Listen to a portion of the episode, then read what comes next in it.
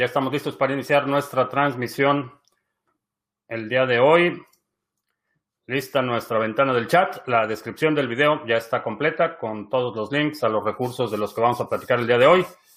Bitcoin se está negociando en 7.495 en este momento, ligera subida con respecto al precio de ayer. Eh, los mercados financieros no lo chequen, pero vamos a checarlo.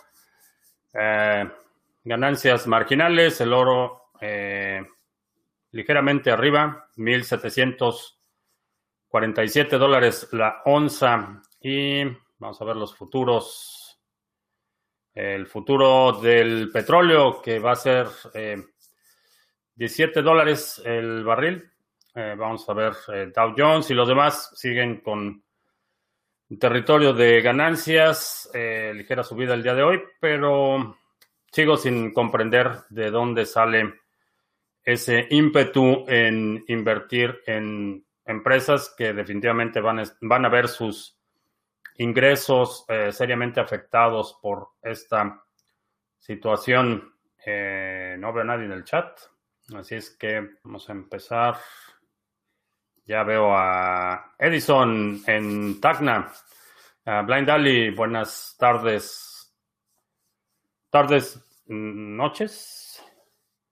Alberto en Valencia nos está viendo en Twitch. Eh, Sandro, buenas noches. Eh, Jesús en Ciudad del Carmen. William en Colombia. Ya empiezan a llegar. Eh, Juan y Perla en el Mar del Plata, Argentina. Saludos. Autoescuela Kilómetro Cero en Málaga, Abel en Acapulco, Gabón de Euskal saludos. Juan MG Tou en la carretera abasteciendo necesidades y viéndote como cada día desde hace dos años. Ah, muchas gracias, muchas gracias por seguir aquí, Juan, y cuídate. Eh, Rich en Venezuela del Norte, Sergio Saavedra en Colombia nos está viendo en Periscope. Saludos. Um, ¿A quién más? Lisandro, hola. Daniel en Argentina, orillas del Paraná. Eh, Gilberto en Caracas, Venezuela. Ya se puede declarar públicamente al coronavirus como el cisne negro de esta crisis. Eh, no, de hecho ayer Ah, me parece que fue ayer o antier, publiqué, eh, le di un retweet a un comentario de Nassim Taleb, es el autor del libro El Cisne Negro, y explica brevemente por qué no es un cisne negro. Eh, y básicamente una de, de, las características es que es un fenómeno eh, que nadie está observando y en lo que se refiere a pandemias y problemas como el que estamos viendo, hay toda una infraestructura dedicada a observar estos fenómenos, a darle seguimiento. Entonces, en su opinión, y siendo el, el, autor del libro, dice que él no consideraría una pandemia como un cisne negro porque es, un fenómeno eh, repetible, observable y que hay gente observándolo. Eh, en mi opinión, un cisne negro puede ser más como lo que vimos con el petróleo. Eh, tiene más características de un cisne negro. Eh, realmente nadie, eh, nadie eh, consideró que el petróleo, los futuros del petróleo se fueran a cero y mucho menos que llegaran a territorio negativo. Eso es un concepto que,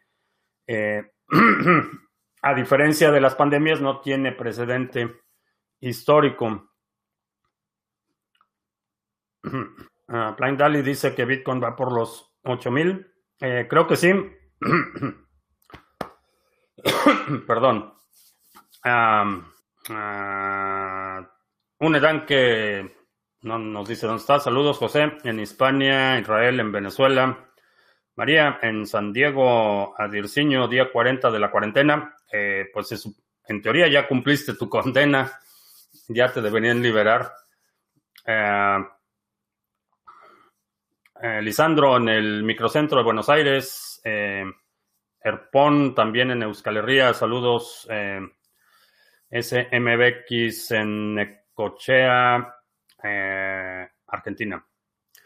Eh, John Fierro en Bogotá. Ah, ¿Se mantendrá subiendo y bajando a los 7500 Bitcoin? Pregunta Sergio. No lo creo. Creo que vamos a explorar eh, niveles superiores de precio. Gio en Atlanta.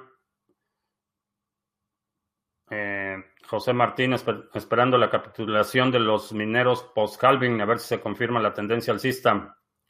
Ya dijiste el precio de BTC. Eh, sí, estaba en 7482, está en 7482 en este momento.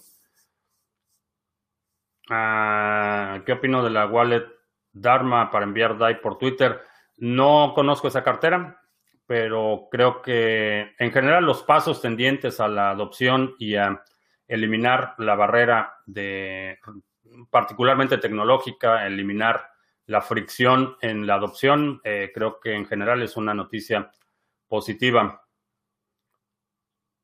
Ah, ¿Qué porcentaje de incredulidad le dedico al virus? Eh, no, en mi opinión es, es bastante claro, la evidencia es contundente de que es una amenaza real, de que es un problema real y no deja, en mi opinión, o, en lo que a mí respecta, no hay mucho margen para eh, para incredulidad. Eh, definitivamente es criticable la mecánica, la forma en la que muchos gobiernos están reaccionando o no reaccionando, eh, políticas y todo esto sí son cuestionables, criticables.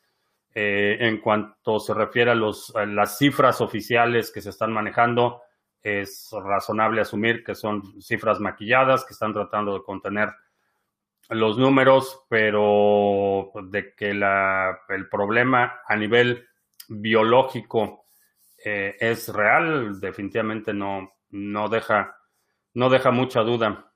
Eh, inclusive gente que está en el epicentro de presiones políticas eh, ha hecho declaraciones que hacen pensar que es un problema serio. particularmente estoy hablando del doctor Fauci, que es el que está encargado a nivel del gobierno federal aquí en Estados Unidos y dijo que si para el, otoño no hay una vacuna, podemos ver un, nuevo ciclo eh, que puede ser mucho más agresivo. Eh, no son declaraciones que se hacen a la ligera y creo que el problema es bastante real. Eh, obviamente hay mucho margen para especulación, que si fue intencional, que si fue eh, fuga de un laboratorio, que si fue una mutación natural, todo eso es eh, en este momento deja mucho margen para especular, pero de que existe, existe, de que es extremadamente agresivo y letal, eh, es correcto. si Estados Unidos no rescata las petroleras, va a haber consecuencias duras. Espero que, en teoría, en un sistema capitalista real, las petroleras y cualquier empresa que no pueda sobreponerse eh, a la crisis eh, desaparece. Simplemente quiebran, alguien recompra esos activos y reorganiza, reestructura las empresas y eh, provee el servicio o el producto si es que hay demanda. Es como debería funcionar el capitalismo. Desafortunadamente, eh, la forma en la que rescatan a las petroleras es generalmente con guerra, porque el aparato militar consume cantidades obscenas de hidrocarburos y si hay una guerra, las petroleras hacen su agosto y no solo la industria armamentista, sino las petroleras también. Entonces, eh, espero que no utilicen esa vía de rescate. Eh, en cuanto a las consecuencias, la realidad es que desde el punto de vista estratégico, eh, las petroleras juegan un, papel fundamental eh, y creo que sí va a haber una, forma de rescate, o, ya sea a nivel de subsidios, que sería, en mi opinión, la menos mala de las alternativas, o una guerra abierta, que eso también se utiliza para incentivar la economía y poner a trabajar la infraestructura eh, productiva, lamentablemente. Eh, ¿Hay ingresos pasivos relacionados con blockchain? Pregunta Rodrigo. Sí, eh, puedes checar en... tengo un seminario donde hablo precisamente sobre el flujo de efectivo y las criptomonedas. JF Bravo desde Málaga en Twitch. Saludos. Luca también en Málaga en Twitch. ¿Cómo hace el primo Juan para que Lolita no se entere de las ganancias con el trading? Eh, mm, primero utiliza formas de adquirir Bitcoin que no puedo entrar en muchos detalles, pero básicamente piensa en términos de cómo adquieres el Bitcoin, en qué exchange lo vas a mantener, cómo vas a hacer esa actividad de trading y cómo vas a retirar tus ganancias. Esos son los tres, los tres pasos o las tres etapas eh, en las que debes de considerar eh, todos aquellos puntos en los que tu transacción o tu movimiento pueda ser eh, registrado o reportado. Fuera de eso no puedo hablar mucho más. Obviamente, si vas a hacer trading intradía, la realidad es que no tienes muchas alternativas porque el nivel de eficiencia en la ejecución de los exchanges centralizados no se puede todavía reemplazar en exchanges descentralizados. Y en el momento que haces un depósito en un exchange, eh, eh, a, menos que estés manejando un volumen extremadamente pequeño o que utilices eh, exchanges que no requieren KYC, que implica, tiene su implicación de riesgo, todas las transacciones que tengas con un exchange de los principales va a quedar registrada en algún lugar y es razonable asumir que eventualmente Hacienda o, cualquier entidad fiscal puede solicitar esos datos. Eh, no necesariamente eh, va a ser que el exchange voluntariamente entregue datos masivos de todos los usuarios, pero puede haber solicitudes específicas, puede haber gobiernos que hagan solicitudes en cuanto a sus ciudadanos. Por ejemplo, el gobierno de España puede solicitar a Binance que entregue información fiscal de todos los ciudadanos españoles y en teoría Binance estaría presionado, si no obligado, a cumplir con esa solicitud. Entonces, exchanges descentralizados, eh, fuentes de ah, adquisición de Bitcoin que no necesariamente implican eh, el match de tu identidad con la transacción. Ah, Bitcoin se fue para arriba, no para hasta 50 mil. Eh, no estaría tan seguro, pero creo que vamos a ver todavía, entre, entre este nivel de precio y 50 mil, creo que todavía vamos a ver muchas, muchas subidas y bajadas. ¿Alguna cripto en mente para invertir por debajo del puesto 250 en el CoinMarketCap? Eh, que no haya mencionado, no. Una nueva, no. Uh, Stinius Torres en la Ciudad de México, saludos. Uh, Procryptos desde Medallo, no sé dónde sea eso, pero saludos. Daniel en Madrid, Sergio pregunta, ¿consideras que BTC pueda subir más en estos días o que se vuelva a caer? Eh, creo que vamos a observar el nivel, estoy observando este nivel, eh, superó los 7200, que es un nivel de soporte histórico bastante fuerte y lo pasó sin mucho eh, sin mucho problema. Eh, vamos, a, vamos a observar, no, no haría una predicción en el corto plazo, eh, particularmente porque estamos ya a, me parece, 18 o 17 días para el halving. Vamos a checarlo. 18 días con 12 horas y 59 minutos. entonces, en este momento hay, ah, va, a haber, va a haber mucho, mucho movimiento. En Texas se está movilizando la gente, por eso te fuiste de ahí. Eh, hay muchos lugares aquí en Estados Unidos donde hay, empieza a haber movilizaciones y creo que es apenas el inicio del problema. Va a haber, eh, como, hemos, eh, como hemos hablado, mucho, un periodo de inestabilidad social bastante severo. Ah, Omar dice, cada vez veo más factible una guerra civil en España. Seré muy negativo. Eh, no, no, necesariamente. También el, concepto de guerra civil eh, no va a ser una guerra civil como la guerra civil española eh, previa a la, guerra mundial. No va a ser un escenario así. la situación demográfica, la situación geográfica, ha habido muchos cambios y aunque entiendo que hay mucha gente que ha estado presentando esta idea romántica del heroísmo durante la guerra civil, enarbolando estas banderas de nostalgia, un poco añoranza por tiempos que no vivieron.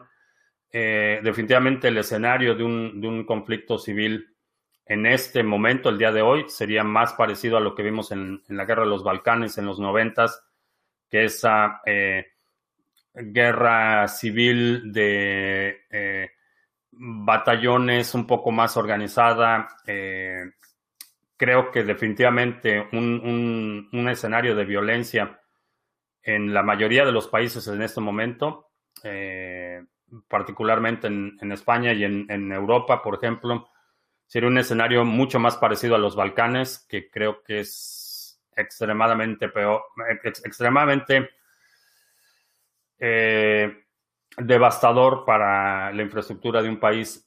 Eh, muchos de los conflictos en las guerras, particularmente en, la primera etapa del siglo XX, fueron guerras eminentemente rurales. Había muchos, eh, los enfrentamientos eran fuera de las ciudades, eran en entornos rurales y creo que en una guerra civil moderna veríamos un escenario mucho más parecido a los Balcanes. Y, el problema con las guerras eh, en el entorno urbano es que eh, se pueden prolongar mucho más allá que una guerra en, en, campo abierto, por así decirlo.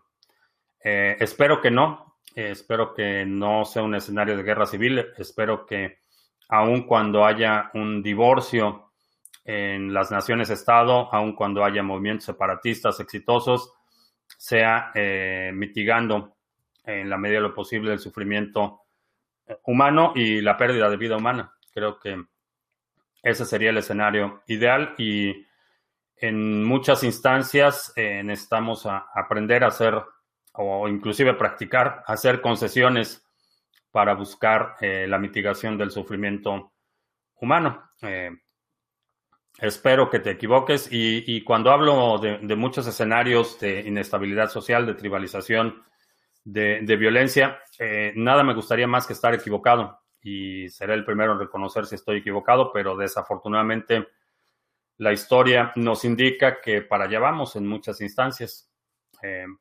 Angie en Israel, saludos. Félix en Guadalajara, España. Eh, Engels, venezolano en la cuarentena limeña. Alejo en Lanzarote. Adirciño, siendo economista de profesión en la universidad, nos decían que los precios negativos no existían. Y fíjate ahora con el tema de los futuros del WTI, rompiendo paradigmas. Eh, eso de que los precios negativos no existían ah, es cuestionable. En la economía real no existen.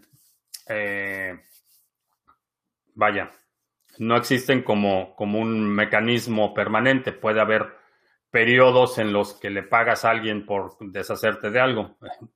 Por ejemplo, si eh, vamos a suponer tengo un refrigerador viejo eh, y en lugar de venderlo te pago para que te lo lleves, realmente podríamos estar hablando de un escenario negativo, pero no es, no es la forma en la que conduciría un negocio. Entonces no es una, no es parte de eh, la operativa normal de los negocios.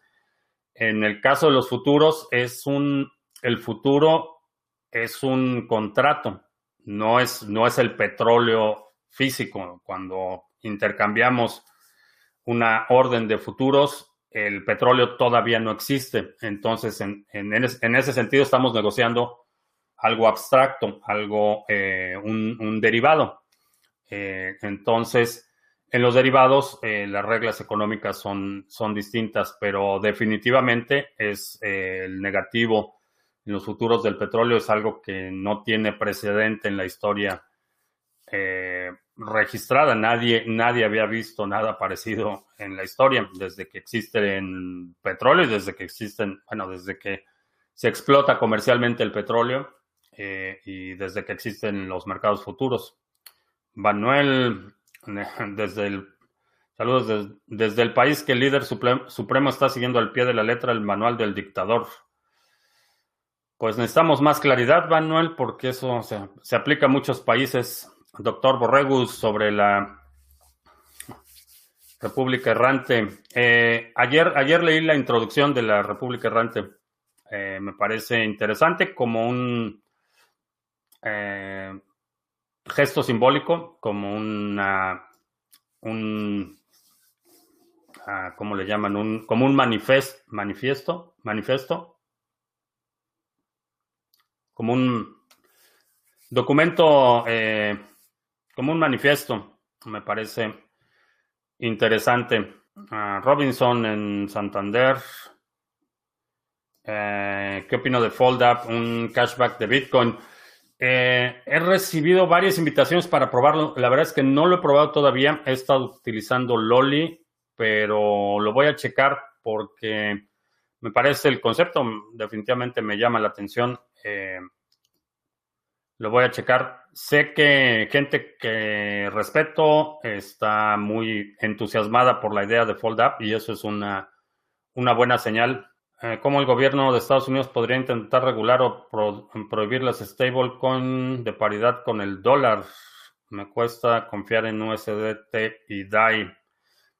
Eh, intentar regular, por ejemplo, USDT o, por ejemplo, el Tether eh, los depósitos tienen que estar en algún banco. Así es, ese es básicamente el concepto. depositas dólares, te dan un token y ese token lo puedes utilizar en exchanges. El problema está con los depósitos en el banco. Eh, la empresa Tether eh, puede ser sujeta a presiones, sanciones del gobierno. los bancos que, que reciben estos depósitos también pueden ser sujetos a presiones y sanciones del gobierno de Estados Unidos. Ese es el problema que tiene Ripple, ese es el problema que tienen eh, todos eh, estos proyectos que no son realmente descentralizados, que hay una persona visible, que hay un CEO, que hay una oficina, que hay infraestructura. Todos esos son sujetos a presión del gobierno y particularmente el gobierno gringo tiene el, mal hábito de abusar eh, su capacidad de ejercer presión en eh, gobiernos o, países más pequeños. Entonces, si tienes, por ejemplo, una stablecoin, tienen los depósitos en Panamá. Eh, si el gobierno de Estados Unidos se lo propone, puede poner extremada o, una presión extrema en las autoridades de Panamá para que cierren las cuentas de, de Tether, por ejemplo. Entonces, eh, en ese sentido, todas las stablecoins que tengan respaldo en dólares físicos, independientemente de dónde estén depositados esos dólares, pueden ser sujetos a presión de las autoridades. Esa es una realidad. Ahora, las stablecoins que son más descentralizadas, y digo más descentralizadas porque, eh, por ejemplo, la fundación de eh, el DAO de Maker, eh, está siendo sujeto a una demanda en la Corte Federal aquí en Estados Unidos. Entonces, eso de descentralización es mm, no del todo. Y no sabemos las consecuencias que vaya a tener esa demanda. Eh, parece que va a proceder, por lo que he escuchado, no fue descartada de inmediato como solicitó el abogado de la fundación. Entonces, mm, parece que el juez está dándole una consideración seria, una lectura seria a la demanda. Entonces, si procede la demanda, no sabemos qué va a pasar con la fundación y obviamente con DAI como, eh, como instrumento. Eh, Mario, ¿cómo compro Bitcoin en Bolivia? Eh, puedes checar en criptomonedastv.com diagonal recursos. Allá hay recursos, están los links a Hodl Hodl, a, a BISC, eh, exchanges descentralizados. Puedes checar en el grupo de Telegram. A lo mejor hay alguien interesado allí en Bolivia de intercambiar. Carmen en Marbella. En mi opinión, ¿qué país sudamericano viene haciendo mejor las cosas hasta hoy con respecto al bicho? Creo que El Salvador ha sido de los de los que ha respondido mejor. Ah, para comprar en México, ¿qué exchange recomiendo? Recomiendo los exchanges descentralizados. Eh, HODL, HODL, uh, BISC eh, son las mejores alternativas en términos de liquidez. Si quieres optar por un exchange totalmente centralizado, eh, Bitso para México es una buena alternativa. Ah, Guillermo en Barcelona, saludos. Ah, ¿Qué pienso del manejo que le han dado a países socialistas como Rusia al virus? Eh, en sentido estricto, Rusia no es un país socialista, es una dictadura, oligarquía, eh, pero no es, no es precisamente de izquierda. No lo consideraría un país eh, de socialista. En general, los regímenes autoritarios de derecha y de izquierda, el problema es que no podemos confiar de la información que están proporcionando. No hay libertad de prensa, no hay mucha alternativa para que gente haga investigaciones independientes o verificaciones independientes. Entonces, en general, en los regímenes autoritarios, eh, la, debes asumir que la información que están proporcionando no es real. Generalmente en países con una eh, democracia un poco más funcional o estable, eh, con un entorno constitucional medianamente funcional, generalmente hay verificaciones independientes, hay medios que están realmente tratando de eh, averiguar qué es lo que está pasando y eso te da, si no una eh, eh, perspectiva totalmente confiable, te permite ver en los extremos de la propaganda hacia dónde van las cosas. generalmente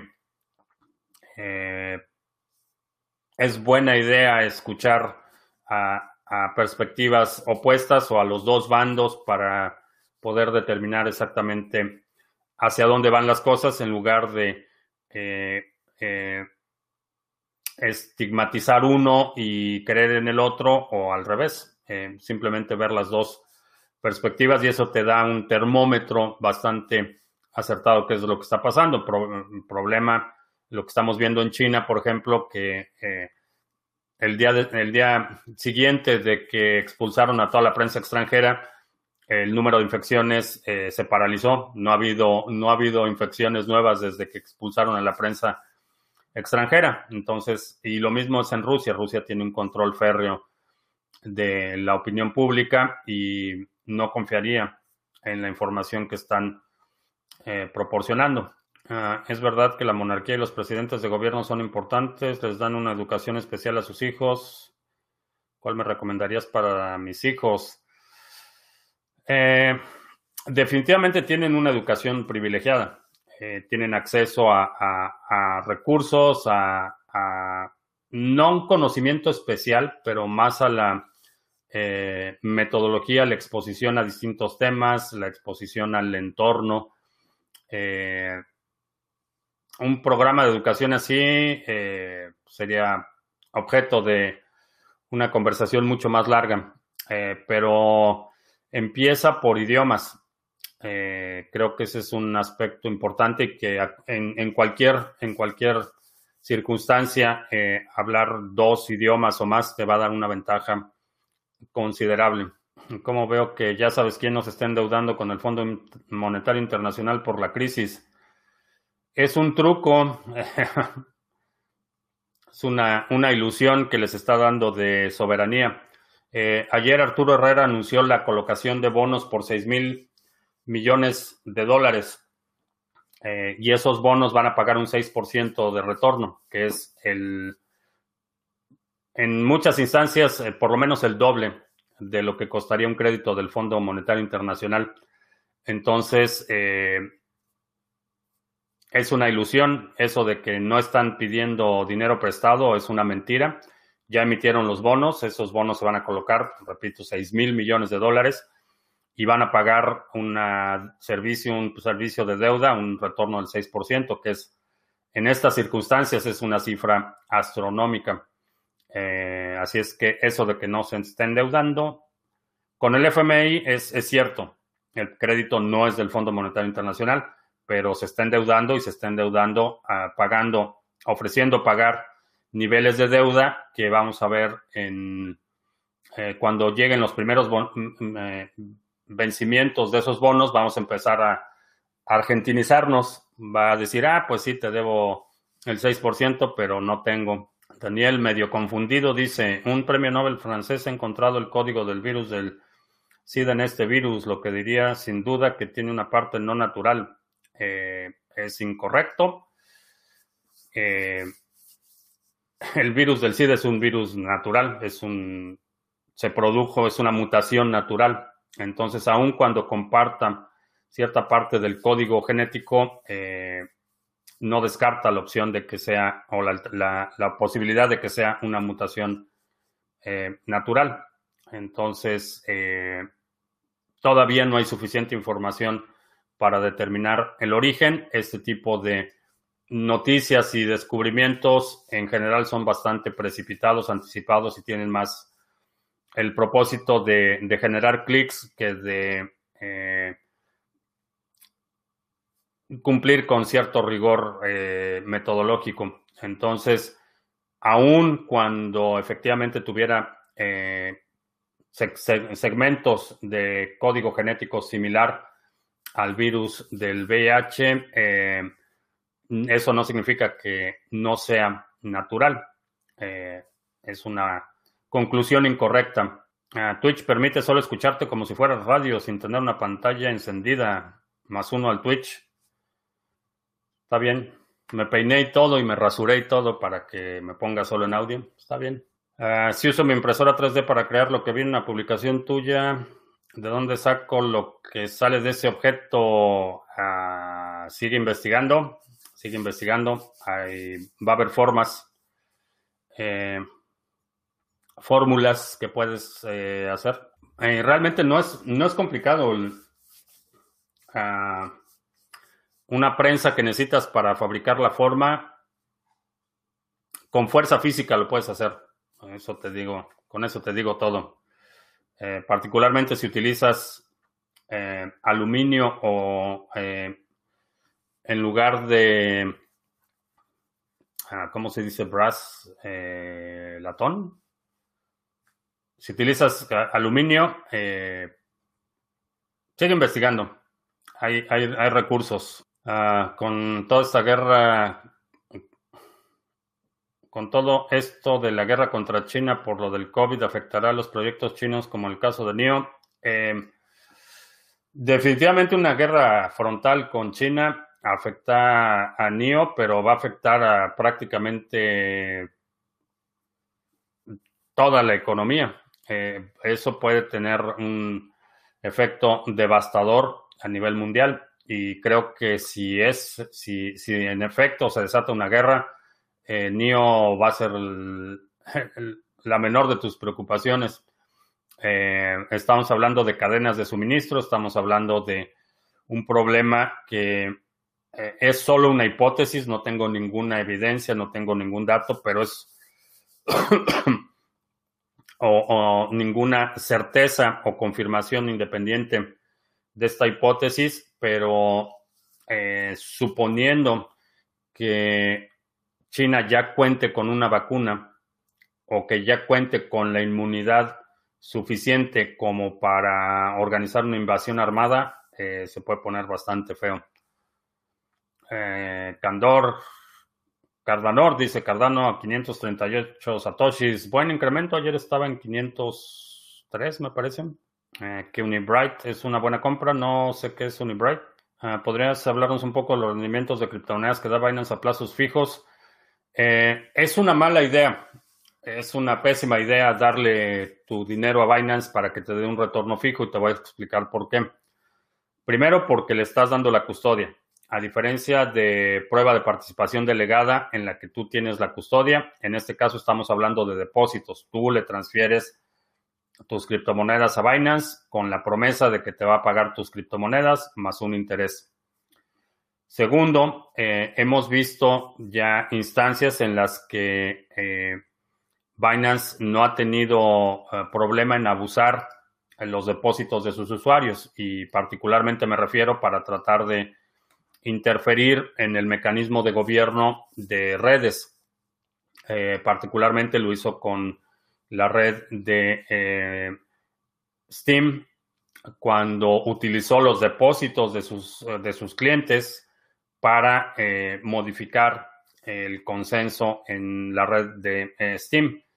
Eh, ese es un movimiento que me hace suponer que no entiende la responsabilidad fiduciaria y que es, es reprobable que utilices los depósitos de tus clientes para beneficiar a alguien de tu propia mafia china.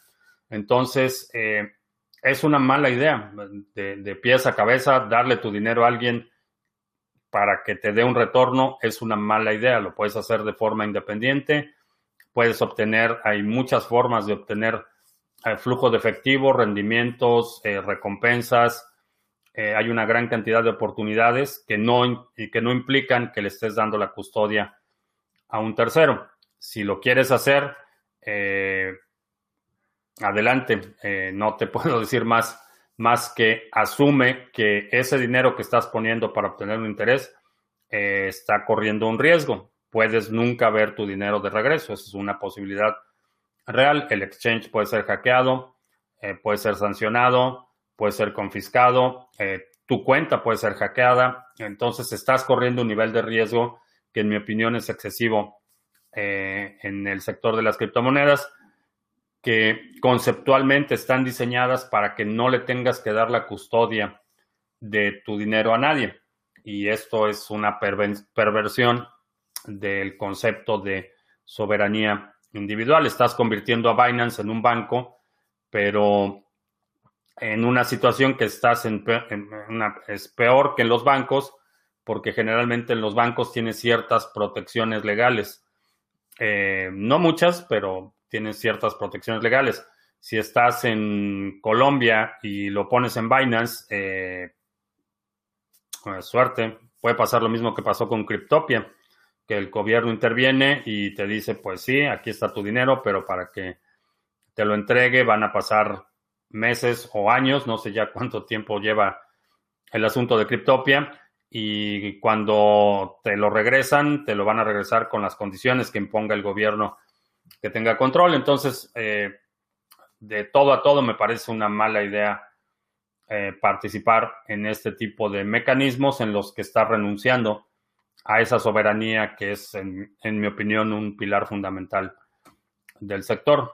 Omar pregunta, si hago dinero, si hago trading en Binance y gano dinero en el trading y luego lo paso a mi cartera Wasabi y por arte de magia pierdo mis claves, no tengo por qué pagar impuestos, ¿no? en teoría sí, pero eh, tienes que convencer a la autoridad fiscal de que efectivamente perdiste tus claves. Ese es, ahí, ahí es donde radica el asunto. Ah, ¿Qué pasará con las UDIs en un entorno de hiperinflación en México? Eh, se van a colapsar, igual que se va a colapsar todo. Eso es lo que va a pasar con las UDIs, que para los que no sepan son, se llaman unidades de inversión. Medallo es el nombre informal de Medellín, Colombia. Ah. Carlitos Twitch está con el ojo que todo lo ven. Eh, creo que al final solo debería quedarse una criptomoneda. Eh, no, creo que la idea va a haber una, eh, un efecto de red, una tendencia natural a acelerar la adopción de usuarios en aquellas redes que tengan más usuarios. Va a ser, es un fenómeno eh, natural. Mientras más gente la usa, más gente la usa y más gente la usa. Así es como crecen este tipo de redes. Sin embargo, eh, va a haber una dominante y va a haber muchas alternativas. Creo que eso no va, no va a cambiar mucho en el futuro. Creo que la idea de que sea una sola es, es contrario a esta idea de participación no permisionada. Si por alguna razón eh, no te gusta Bitcoin, o tu cuñado que odias está involucrado en Bitcoin y no te quieres involucrar en Bitcoin, o tu jefe te ha estado hablando de Bitcoin hasta el cansancio, por cualquier razón no te gusta Bitcoin, creo que es sano, deseable y positivo que haya una alternativa que puedas utilizar. Si por cualquier razón no te gusta Bitcoin, que puedas utilizar otra cosa. Creo que ese es un, un entorno, una alternativa mucho mejor, más viable, más sana eh, eh, que más conducente a la prosperidad a que solo haya una criptomoneda y que no puedas usar otra o que no exista otra. Creo que es, es un escenario más deseable en, el que hay muchas compitiendo, al contrario al escenario en el que hay una sola. Ah, ¿Compraría Library Credits unos mil dólares? Eh, no. Library Credits eh, tiene utilidad, pero desde el punto de vista especulativo no estoy seguro que se vaya a disparar en términos de precio. Creo que hay muchas otras oportunidades que, eh, en mi opinión, se ven más sólidas, pero Library, a pesar de que tiene una gran utilidad, en términos especulativos no pondría dinero. Eh, la otra razón por la que no pondría dinero es porque creo estoy creando contenido y pongo el contenido en Library y tengo incentivos, eh, recompensas de Library por la gente que ve mis videos, la gente que comparte, eh, la gente que se registra después de haber visto un video, tengo algunas recompensas, entonces realmente no tengo necesidad de, comprarlo. Esa es mi opinión. Eh, Candor, hoy estuve analizando Energy, como siempre tienes buen ojo. Pues sí, gracias. No, no, no lo tomo a la ligera. Ah, finalmente, cada vez que tomo una decisión de tomar una posición en algún activo, es el patrimonio de mi familia. Tengo responsabilidad por el patrimonio de mi familia y no lo tomo a la ligera. Estoy de acuerdo en irse a países como Andorra para pagar menos impuestos. Mm, creo que tienes el derecho de seleccionar a quién le pagas tus impuestos. Eh, no sé por qué sería controversial o controvertido. Eh, prohibir ese tipo de cosas es, es, básicamente como condenar a la gente a la esclavitud por haber nacido esclavos. Es, no, no veo una diferencia entre eh, alguien que sea perseguido o criminalizado por simplemente cambiarse de país a alguien que es perseguido o criminalizado por dejar de ser esclavo. Eh, creo que es tu derecho fundamental a, seleccionar la jurisdicción a la que vas a pagar tus impuestos, a seleccionar la sociedad a la que te quieres integrar, eh, seleccionar el país al que quieres contribuir con tu trabajo, con tu talento, con tu capital, etcétera. Creo que no hay nada cuestionable o reprobable en esa eh, conducta. Generalmente quienes critican muy severamente son aquellos que quieren seguir siendo esclavos o quieren que otros no, se no dejen de ser esclavos. En los libros de historia se hablará de antes de coronavirus y después del coronavirus. Creo que sí va a haber transformaciones, eh, quizá no al nivel de, antes de la guerra y después de la guerra, pero creo que sí va a haber transformaciones profundas eh, y todavía no hemos visto las consecuencias. Eh, todavía estamos temprano. Eh, sé que parece que ha sido una eternidad desde que inició esto, pero no llevamos mucho tiempo. Son los primeros cuatro meses y todavía está. Necesitamos ver las consecuencias no solo económicas, sino sociales en términos de, de salud mental, de salud emocional, eh, el trauma que va a causar para muchas personas. Todavía hay muchas consecuencias que eh, están por, eh, por desenvolverse por acontecer. Entraremos en deflación, bajadas de precios de inmuebles, aumento de paro y quiebra de empresas o en inflación, aumento de la masa monetaria brutal. va a ser un periodo deflacionario o sectorial y un periodo inflacionario generalizado. Eh, ¿A qué me refiero con esto? Bienes eh, inmuebles, por ejemplo, los precios se van a desplomar. Eh, los precios de alimentos se van a incrementar, pero no son mutuamente excluyentes. de hecho, lo puedes ver en, el periodo más álgido de la crisis, en, por ejemplo, en Venezuela. el, precio de los alimentos y los productos básicos estaba por las nubes, estaba cambiando cada hora había incremento de precios y al mismo tiempo los precios de bienes duraderos, inmuebles, eh, se estaban desplomando. Había gente que estaba cambiando eh, coches, casas y propiedades por lo que fuera que pudieran comprar en ese momento. Entonces, eh, no son mutuamente excluyentes, pueden coexistir la deflación sectorial y la inflación generalizada. Particularmente con inmuebles, creo que ese va a ser el caso. Vamos a ver un desplome en los precios en muchas zonas metropolitanas. Estimo que va a ser en algunos casos hasta el 60% de la caída de los precios de muchos inmuebles y al mismo tiempo vas a ver que eh, aceleración en los precios de productos básicos, eh, alimentos, medicamentos, ropa, todo eso se va se van a empezar a disparar los precios. Ah, que si ha habido alguna actualización en Brave, ahora me aparecen anuncios aunque los tenga quitados. Eh, no lo he visto. Eh, tengo tengo el, Brave, eh, tengo la última versión y no he visto no he visto anuncios. ¿Qué país y, empresas son las que se encargan de cablear los países y continentes por el mar? quienes ponen físicamente el cable son empresas especializadas. Los dueños de la infraestructura, sé que ATT invirtió en un, clave, un cable eh, submarino entre Nueva York y no me acuerdo qué parte de eh, Europa. Eh, me parece que del Reino Unido, no sé exactamente si fue en Irlanda del Norte o en el, es la isla, pero hay un cable submarino y obviamente la empresa que lo instala es una empresa especializada y el dueño de ese cable, uno de los cables intercontinentales es ATT. Creo que Telefónica también tiene. Eh, ¿Telefónica o quién era quien tenía?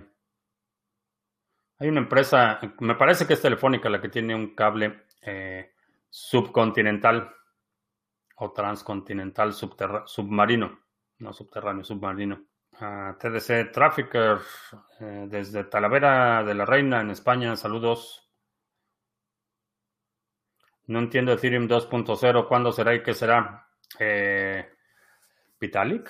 ¿Eres tú Vitalik? eh, Vitalik disfrazado de Alan. Eh, la realidad es que es un... Eh, han cambiado tanto qué significa Ethereum 2.0 y mucho se, ha centrado alrededor del concepto de cambiar de prueba de trabajo a prueba de participación, pero Nadie sabe cuándo va a ser, lo han estado postergando. Van tres hard forks que se suponía que iba a ser ya el, definitivo y lo postergaron y lo volvieron a postergar.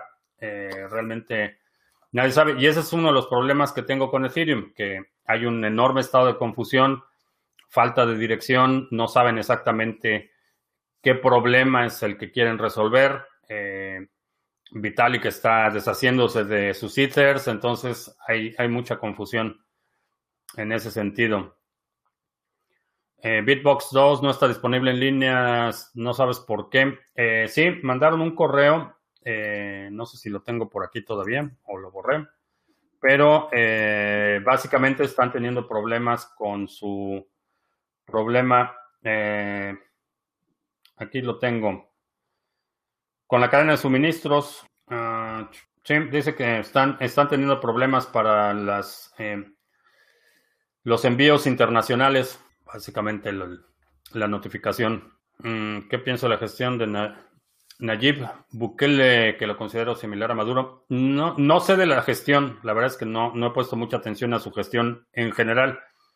La forma en la que ha estado enfrentando el asunto de la crisis creo que es de las mejorcitas en Latinoamérica. La pregunta del millón, ¿el Bitcoin bajará para luego subir? Sí, ese estuvo fácil. Va a subir y va a bajar y luego va a subir y luego va a bajar y luego va a subir y luego va a bajar. Eso te lo puedo decir con toda certeza. Ethereum Classic, ¿cómo ve el proyecto? Lo veo sólido como siempre. Eh, va bastante bien. Ha habido mucho avance con eh, la colaboración que están haciendo con la gente de Cardano en términos de desarrollar carteras, desarrollar infraestructura. Creo que va bastante bien. Tengo un préstamo garantizado solo por mi palabra. ¿Me recomiendas pagarlo o lo sigo guardando en BTC? Em, págalo. Eh, esa sería, esa sería la respuesta. Si tienes un crédito y te comprometiste a pagarlo, págalo.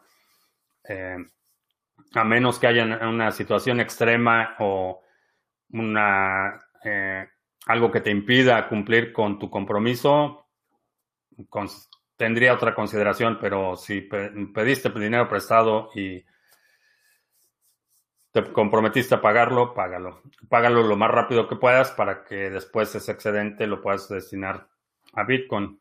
¿Cómo es posible que en Argentina BTC esté a 12 mil dólares? ¿Por qué sucede esto? Porque nadie quiere vender Bitcoin. Por eso sucede eso. Eh, está pasando, lo, ha pasado, ha habido momentos en los que, por ejemplo, en, en Turquía, en Irán, en China, en la India, en Venezuela, de repente los precios se disparan y la razón es por la que por los controles cambiarios es muy difícil mover dinero fuera del país.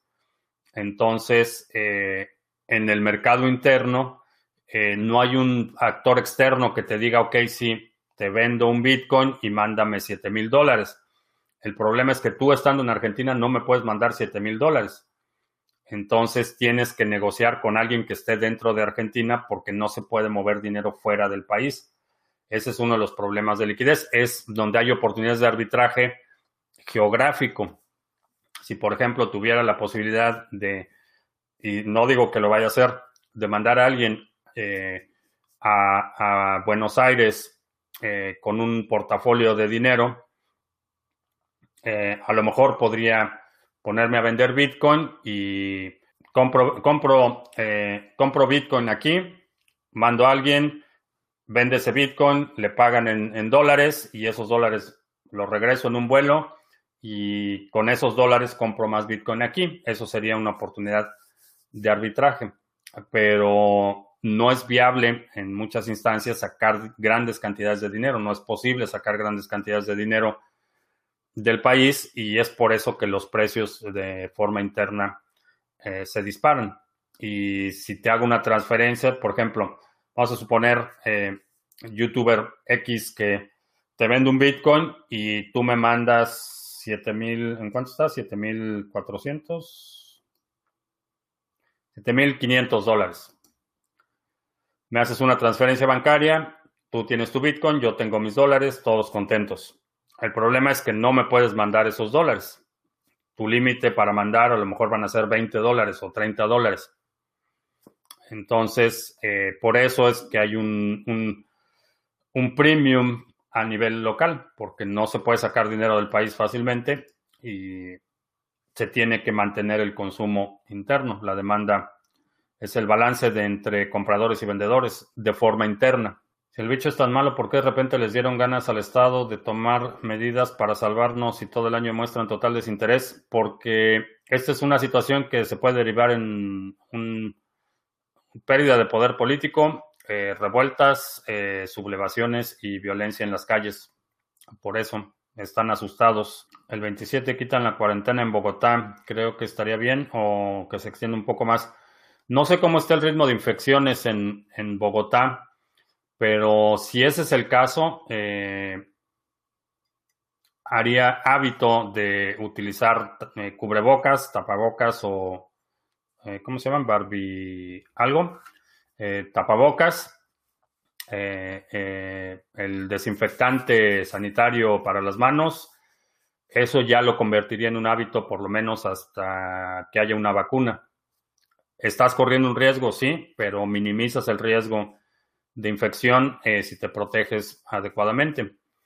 Eh, no sé cómo, en qué parte de la fase de progresión de la infección esté particularmente Bogotá, pero si ese es el caso y si vas a empezar a retomar actividades normales, mantén ese hábito de, utilizar eh, el tapabocas, de utilizar desinfectante antibacterial en las, o gel antibacterial en las manos y precauciones hasta que no haya una vacuna. Es verdad que le están dando dinero a la gente en Estados Unidos, eh, no mucho, pero sí. ¿Quién es el cacas? Ya sabes quién. Es el mismo. Eh, que si sé algo de la Cryptum Minerium, no. Algo nuevo sobre el staking de ADA, ¿existe fecha? Para Mainnet, eh, no, no he escuchado ninguna fecha tentativa. Es verdad que China compró muchas acciones de empresas. No lo sé todavía. E, ese tipo de reportes eh, se tardan en salir. Así es que, mm, a menos que sea alguien que tenga información directa, asume que todavía no es un rumor. Uh, Hashgraph es como si iOS y Como si Tron, Ripple, eh, EOS hubieran tenido un bebé. Es lo peor de los tres mundos. Eso es Hedera Hashgraph.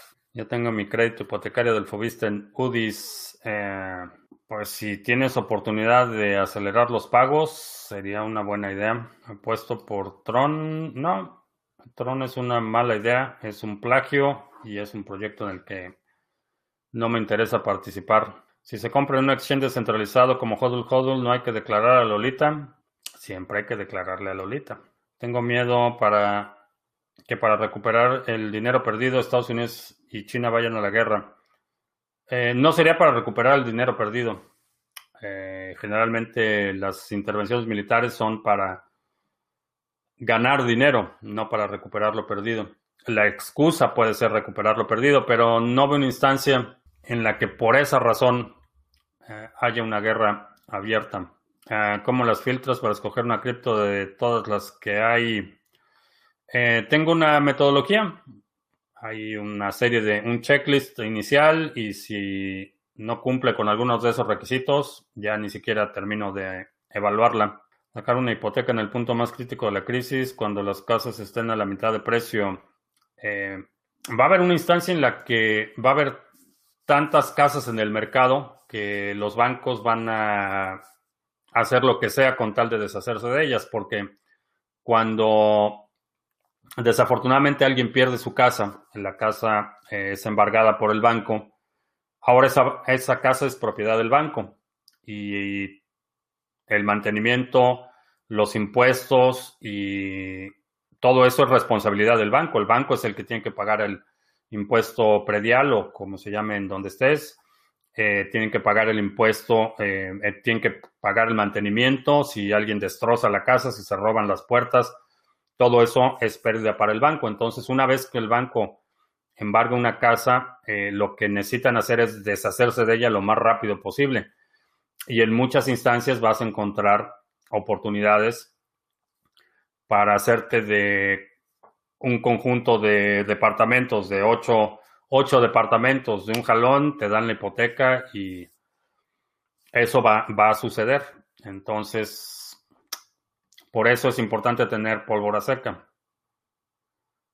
Eh, ¿Pagan por mirar en Twitch? Eh, creo que no. Eh, no sé cómo está el esquema de incentivos en Twitch, pero sé que Library Credit sí. Y por cierto, vamos a hacer los anuncios. Ya se nos pasó casi una hora. ¿Qué es Bitcoin? me faltó el efecto especial. Eh, curso gratuito, 10 lecciones entregadas vía correo electrónico para que aprendas los fundamentos de Bitcoin totalmente gratis. Aquí está el temario. Simplemente pones tu correo electrónico aquí y empiezas a recibir la primera lección un par de minutos después de haberte registrado y después una nueva lección cada día. Llevamos cerca de 1.800 personas que han tomado el curso. Hemos recibido eh, muy buena retroalimentación. Así es que, que es bitcoin.co, algo que puedes utilizar si quieres descubrir más de cómo funciona Bitcoin o eh, que puedes compartir para quienes te pregunten qué es Bitcoin y no estás seguro de cómo contestar esa pregunta. Ahí está este recurso. Hablando de eh, incentivos, redes incentivadas, minds.com es una red social incentivada. Puedes obtener el token nativo por compartir contenido, crear contenido y eh, es una buena alternativa ahora que estamos en, el umbral de purgas irracionales de YouTube. Eh, es bueno tener medios alternativos para comunicarnos. Así es que minds.com es un recurso, puedes compartir, crear y obtener el token nativo de la red. Intercambios cripto a cripto con comisiones bastante competitivas. Es un proyecto que tenemos en, el, en colaboración con CoinSwitch. En muchos lugares, en algunos países, te permite hacer intercambios eh, utilizando tarjetas de crédito débito, compras directas de criptomonedas con tarjetas de crédito débito. Si utilizas esta opción, asume que no va a ser anónimo, pero es una forma conveniente de aprovechar eh, movimientos en Bitcoin o aprovechar oportunidades de compra. O si vas a hacer compras regulares, eh, digamos 100 dólares cada que recibes tu salario o, 10 dólares cada vez que recibes tu salario o 1000 dólares cada vez que recibes tu salario, lo puedes hacer bastante, bastante fácil en el exchange de criptomonedas TV con tarjeta de crédito débito.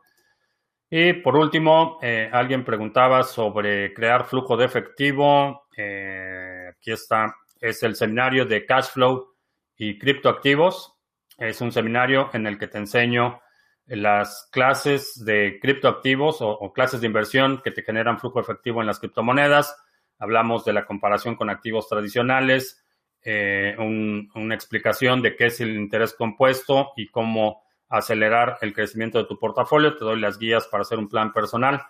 Este es un seminario en dos partes, son dos sesiones, eh, me parece que son en total poco más de cuatro horas eh, de contenido. Lo puedes ver de forma inmediata, simplemente te registras, una vez que se confirma tu registro, tienes acceso al contenido del seminario. Por cierto, si te registras, eh, checa tu folder de spam al final de la transacción porque a veces ahí termina eh, la contraseña del eh, acceso al seminario. No sé por qué razón esos correos con mucha frecuencia terminan en el folder de spam, la última confirmación, pero es una buena alternativa para que aprendas que puedas hacer un plan personalizado para maximizar las oportunidades de este sector. Y esos son los anuncios. Eh, Coinbase es una buena cartera en Estados Unidos. No.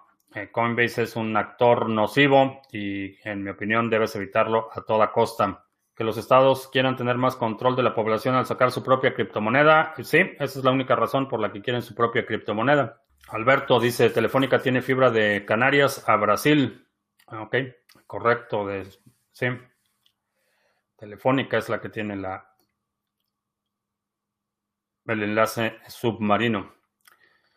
Ah, ¿Qué opino de BitChain? Sé que hay mucha gente que le gusta el proyecto, pero francamente a mí no me ha producido mucho interés. Eh, que el tiempo tardará, que el, perdón, que el petróleo tardará tiempo en recuperarse y México se verá muy afectado. Eh, sí, sí, sí, desafortunadamente. Cristian, un Bitcoin es igual a... No sé, no puedo leer esa cantidad tan rápido. Un chorro de bolívares venezolanos. Barbijos, esa es la palabra que estaba buscando, cubrebocas. Con la posible capitulación minera posterior al Calvin, ¿crees que exista bajón de precio? No sé quién ha estado propagando esta idea de la capitulación minera. Eh, los mineros no creo que vayan a capitular. Sandro ya, ya está cargado de OK Cash para el próximo cambio en la recompensa. Entonces es buena práctica tener detectado el precio de las casas en estos momentos y cuando estén a un 50% abajo es justo el momento. Sí, es más o menos como está la estrategia, exactamente. Ah, pólvora seca es dinero disponible para invertir. Correcto. Mi opinión sobre el canal Multielectric. Eh, no sé qué sea el canal Multielectric. ¿Es posible que en Argentina BTC tenga el precio que debe valer? Eh, no, es lo que están dispuestos a pagar en este momento los compradores. Eso es lo que va a determinar el precio.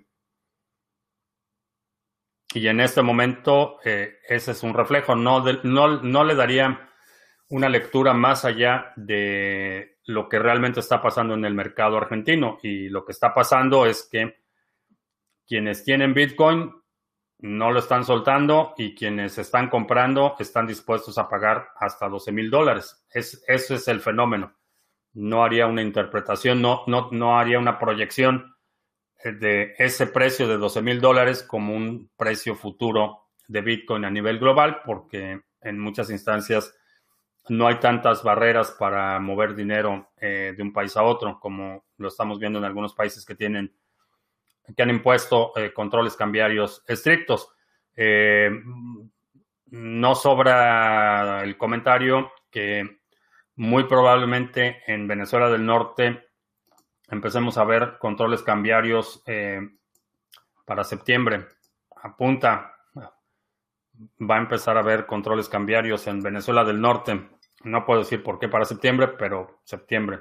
Eh, no tengo descuentos en los seminarios. Eh, no, hicimos una promoción en, a principio de la cuarentena para que aprovecharan. En este momento no hay, no hay descuentos. en el que sí hay descuento en este momento es en el seminario de Juanse de eh, trading algorítmico. Es un 25%. Los detalles están en el video, en el resumen semanal del domingo pasado. En un canal de YouTube llamado Multielectric. Eh, no, lo, no lo conozco. ¿A qué edad me fui de mi hogar y partí para Estados Unidos? Eh, de mi hogar, si te refieres a la casa de mis padres, a los 18. Y aquí Estados Unidos llegué en el 2000, 2005. Ya van a ser 15 años. En agosto del 2005 llegué aquí. Bueno, no en agosto porque estuve en Dallas, llegué en agosto, pero estuve en otras partes. Antes de eso, o sea que a principios del 2005 ya estaba crecidito. Eh, ¿Dónde queda Venezuela del Norte? Al sur de Estados Unidos. Al sur del río Bravo. ¿Cómo logré independizarme a los 18? No lo vas a creer, pero mi primer departamento eh, lo, lo, renté vendiendo ropa usada.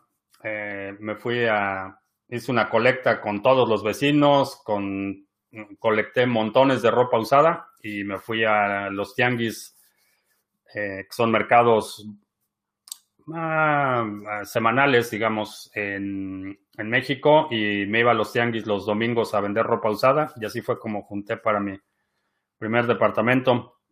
Eh, ya estaba trabajando produciendo teatro en la universidad, eh, entonces tenía algo de dinero, pero no suficiente como para poner los depósitos y todo lo que se requería para el primer departamento. Entonces, la diferencia la conseguí vendiendo ropa usada.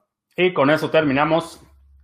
Eh, te recuerdo que estamos en vivo, horario de cuarentena, todos los días, 2 de la tarde, hora del centro de Estados Unidos. Si no te has suscrito al canal, suscríbete para que recibas notificaciones cuando estemos en vivo y cuando publiquemos nuevos videos.